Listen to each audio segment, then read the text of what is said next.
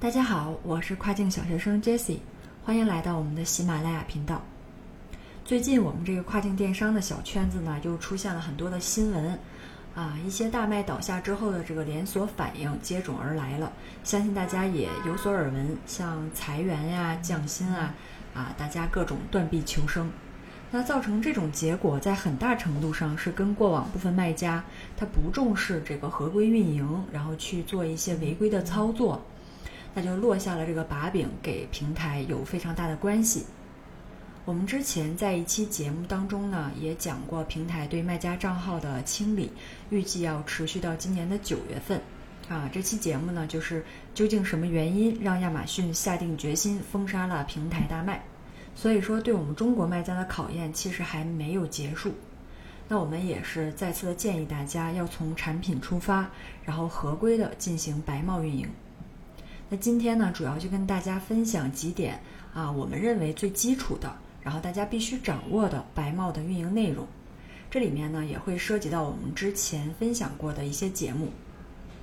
第一点是科学的选品，选品是我们从事亚马逊的第一步。合理合格的产品选定，相当于是成功的一半。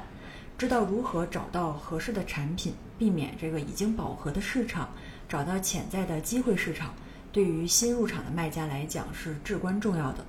在选品这一部分呢，我们过去分享过非常多的内容，在公众号上也有很多的文章。大家如果对这部分有需要呢，也可以回过头去再听一下。第二点是制定合理的关键字选取策略。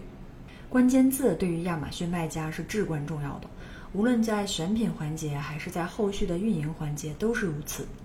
在获取合格的选品结果以后，如果我们想要提升产品排名、促进销量，那优化 listing 肯定是我们要做的第一步。listing 是我们除了产品以外的运营载体，经过充分 SEO 优化的 listing 才有机会获得更多的曝光。才会展现在更多具有潜在购买需求的消费者面前。一个成功的关键字 SEO 优化过程，要基于自身的产品，还有类目当中关键字的竞争程度，找到竞品的关键字流量弱点，选择好目标关键字排布到自身的 listing 当中，然后再进行针对性的推广。第三点是写出容易让消费者下单的文案。上一条我们知道了选取关键字的重要性，但是我们选取的关键字排布到 listing 当中呢，并不是单纯的罗列，也不能是不够地道的这种中式的英文文案。写好 listing 包含很多的要点啊，我们之前也都分享过，但是最核心的一点就是利他，消费者能从你的文案中至少得知购买你的产品能帮我解决哪些问题，会给我的生活带来哪些便利。但这些益处是要符合老外的阅读习惯，以他们听得懂的方式表达出来。第四点是挑选高质量、高分辨率的主图。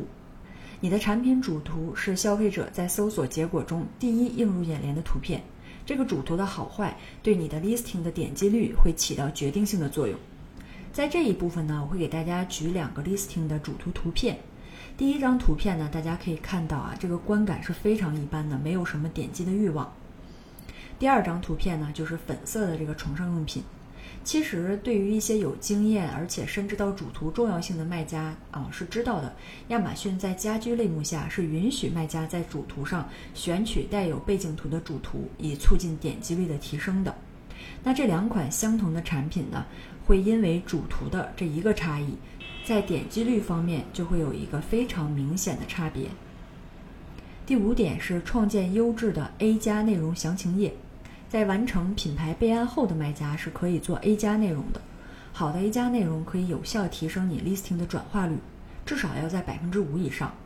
如果一个 listing 一天的有效发文流量在一百次，目前 listing 转化率是在百分之十，每天十单。那如果它这个 listing 优化的比较好，将整体的 listing 转化率提升到百分之十五，那么每天的订单量就会上升到十五单。而这个优化 A 加内容需要的只是我们的一次性的投入。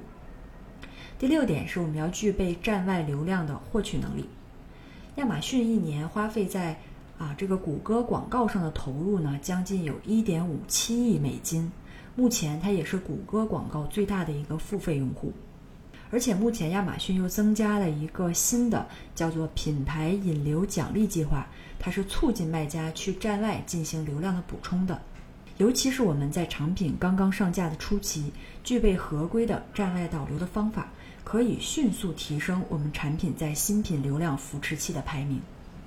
好啦，以上呢就是今天给大家分享的所谓的一些亚马逊白帽打法啊，我们可以去着手的几个要点。如果关于今天的节目内容你还有其他的疑问，也欢迎给我留言。感谢大家的收听，我们下期再见。